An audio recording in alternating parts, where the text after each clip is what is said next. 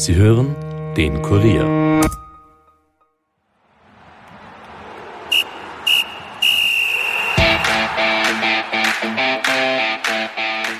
Das Jahr 2020 neigt sich dem Ende zu. Zum Glück, möchte man sagen, stand dieses doch ganz im Zeichen von Corona. Das betraf natürlich auch den Fußball.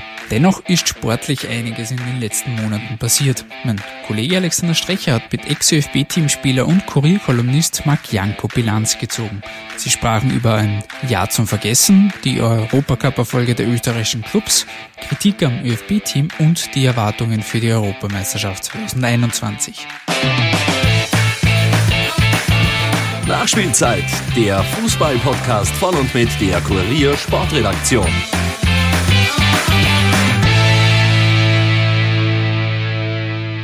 Herzlich willkommen allerseits zu einer neuen Episode der letzten in diesem Jahr. Und was war das bitte für ein Jahr 2020? Das Coronavirus und die damit verbundenen Einschränkungen und Belastungen setzten wohl uns allen zu. Jedenfalls, und da spreche ich wohl nicht nur für mich selbst, ist es gut, wenn dieses Jahr endlich zu Ende geht. Auch wenn uns Corona natürlich noch etwas länger begleiten wird. Kurierkolumnist und Ex-ÖFB-Teamspieler Marc Janko nannte es richtigerweise ein Jahr zum Vergessen. Und damit will ich auch schon überleiten zu dem, was ihr in dieser Episode zu hören bekommt. Denn einer, der den Profifußball mittlerweile als Experte für Sky oder eben als Kolumnist für den Kurier verfolgt, war zu Gast bei meinem Kollegen Alexander Strecher im Sporttalk. Die beiden sprachen über natürlich die Corona-Krise, die Erfolge des österreichischen Fußballs und die EM 2021. Und damit habe ich auch schon genug geredet. Hören wir doch rein, was Janko zu sagen hatte.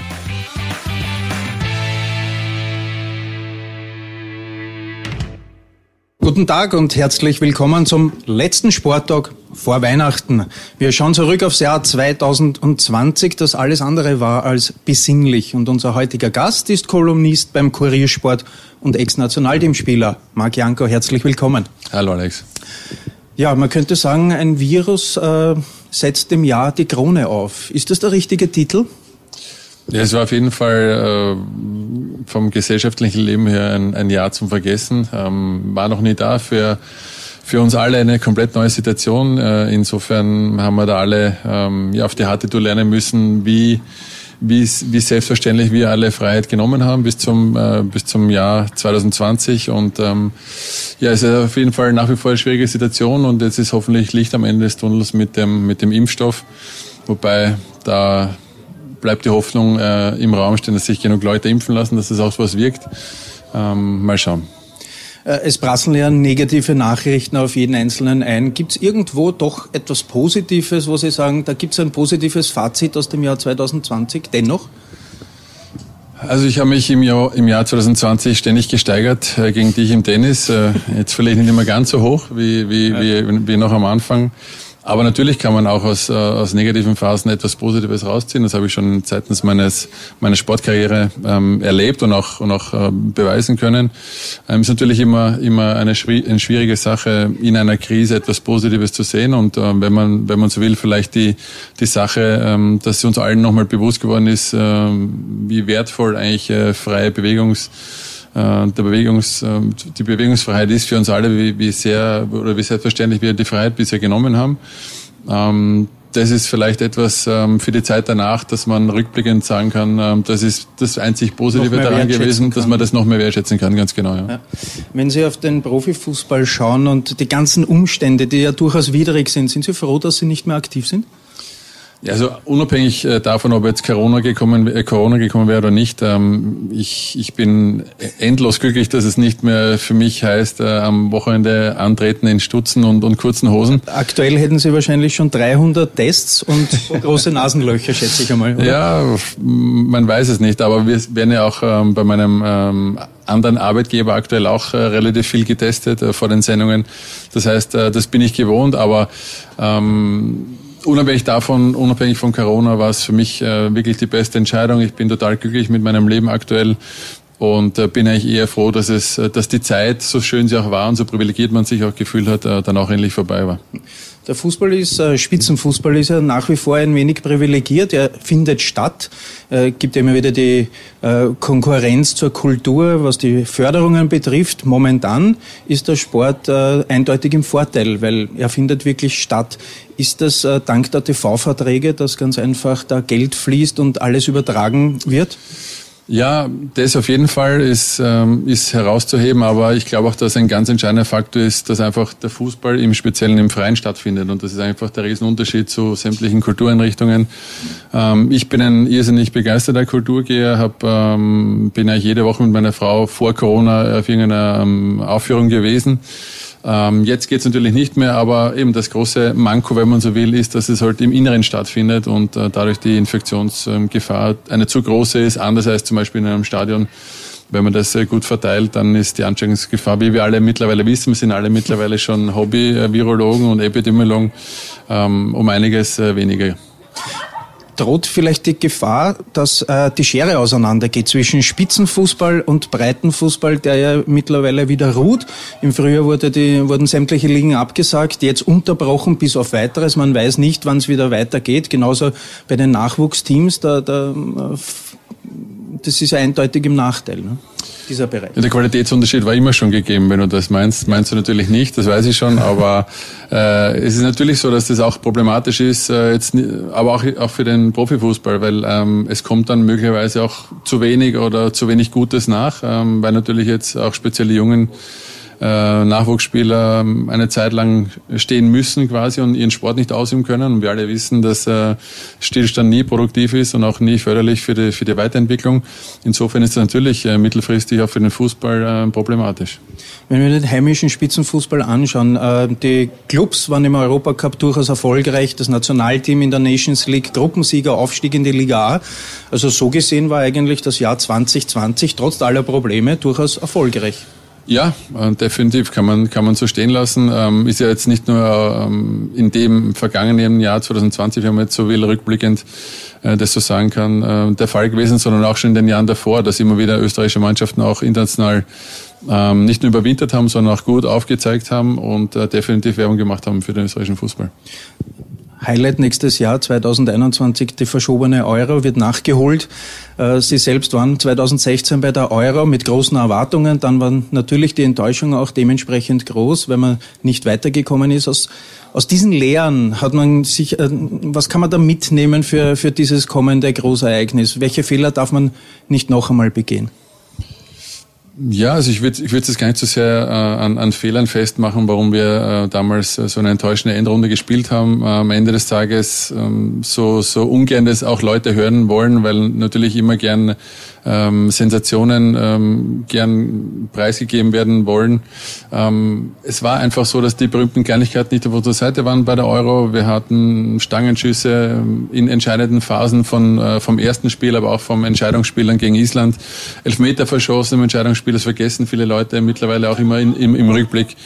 Aber ähm, so ist nun mal der Fußball. So, so, so viel Glück wir auch in der Europa, in der, in der, in der, in der Quali hatten, weil da waren auch einige Stangenschüsse vom Gegner dabei, sind da nicht reingegangen oder der Robert Almer hat sie großartig gehalten oder pariert. Und so ist dann einfach alles ähm, in einen Flow reingekommen. Und bei der Euro war es einfach so, dass wir ähm, schlecht gestartet sind. Es ist bekannt, dass du bei einem Großereignis äh, dir es nicht leisten kannst, das erste Spiel zu verlieren. Das haben wir gemacht, äh, auf eine sehr unglückliche Art und Weise. Nochmal Stangenschuss von, von David, äh, glaube ich, war ähm, vor dem 1-0 der Ungarn äh, so.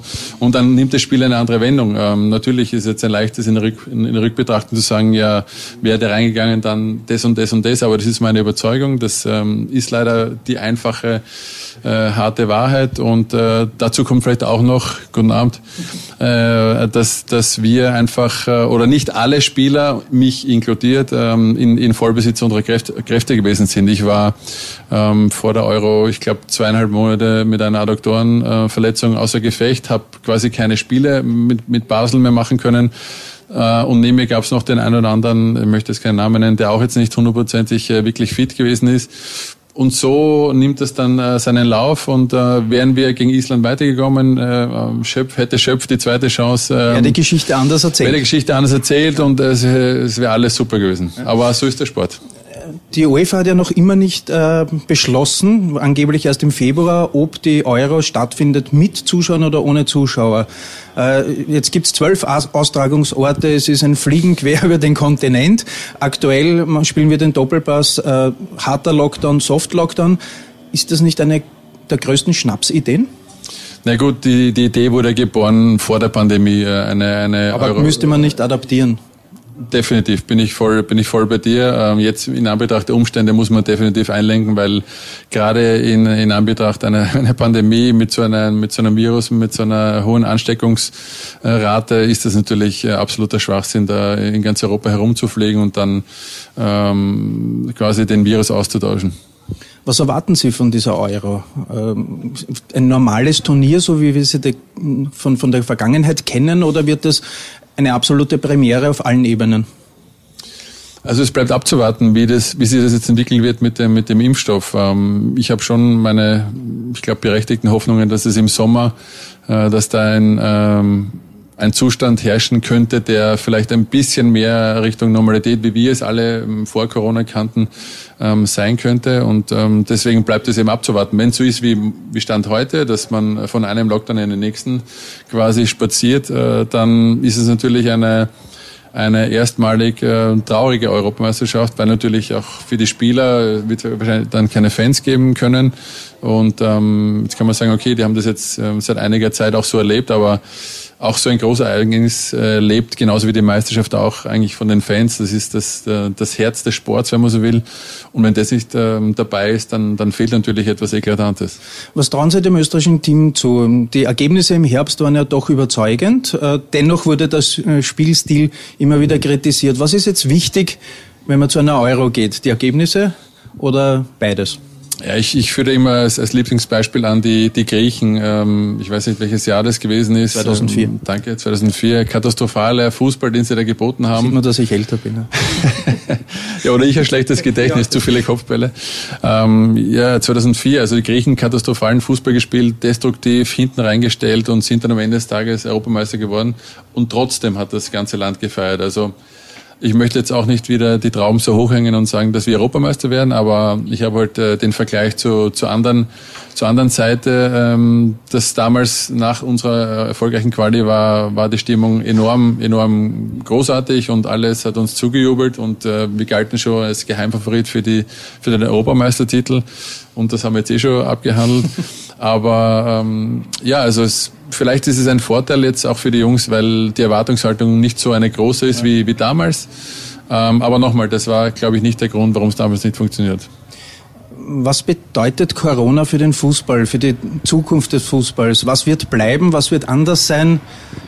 Was glauben Sie, welche Auswirkungen da auf uns zukommen? Ich glaube, der, der, Fußball ist ein, ein, Teil oder ein wichtiger Teil oder der Sport ist ein wichtiger Teil der Gesellschaft und, und, und genauso wie, wie ähm, Corona die Gesellschaft ähm, verändert hat, hat sie auch den Sport verändert und wird auch die Kultur ein bisschen gewissen Grad äh, verändern.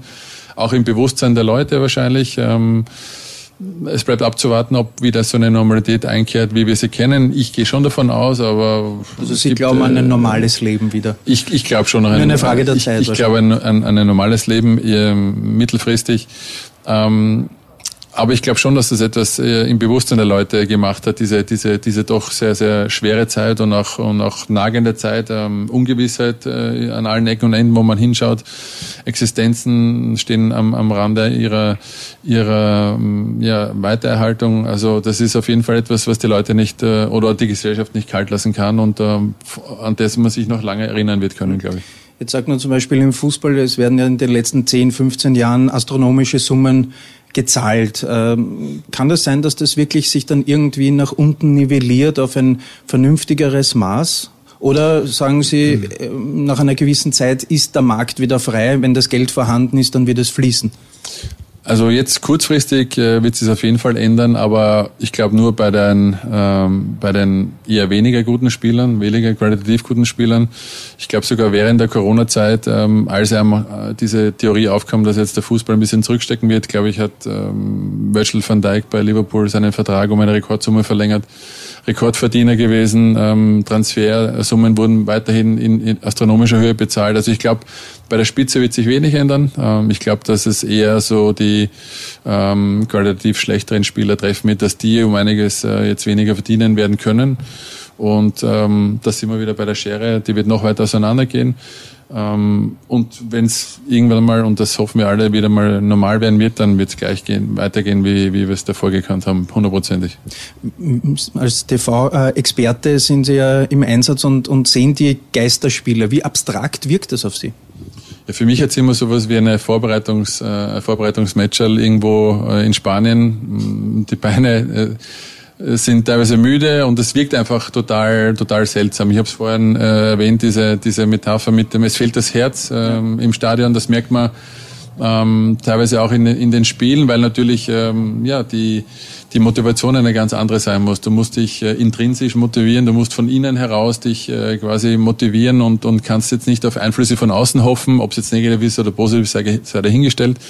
Aber es ist schon so, dass, ähm, dass es äh, den Spielern schon auch einiges abverlangt, über so einen langen Zeitraum vor ähm, wenig Zuschauern zu spielen. Das kann man sich nicht vorstellen, wenn man selber nicht lange äh, Fußball gespielt hat. Ähm, aber auf, am Ende des Tages, glaube ich, überwiegt eigentlich eher mehr ähm, die äh, die Freude, dass man überhaupt spielen darf. Und mhm. ich glaube, das stellt jeder in den Mittelpunkt und jeder ist sich bewusst, dass es ähm, da auch um, ja, um, um das ganze Konstrukt Fußball geht, dass das weiter existieren kann. Und, und deswegen, deswegen macht man auch die ganze Übung und, und, und spielt halt ohne Fans. Ja. Aber die Fernsehgelder, wie du richtig gesagt hast, fließen weiter und, und, und das ist auch äh, eins, eins äh, der Sachen, über die ich sehr, sehr dankbar bin, dass auch quasi mein bisheriges Leben so weitergehen kann, wie es, wie es jetzt nach dem Ende meiner Karriere gewesen ist. Marc Janko, danke fürs Kommen. Viel Glück fürs nächste Jahr und vor allem viel Gesundheit. Danke gleichfalls. Und das war sie auch schon wieder unsere 45. Episode der Kurier Nachspielzeit. Wie immer gilt, lasst uns doch gerne wissen, wie euch diese Folge bzw. der Podcast gefallen haben und abonniert uns, um keine Episode mehr zu verpassen. Ansonsten wünsche ich euch trotz allen Einschränkungen und Umständen ein paar erholsame Feiertage und frohe Weihnachten. Wir hören uns dann 2021 wieder. Nach diesem Jahr kann es ja eigentlich nur besser werden. Bis dahin, ciao.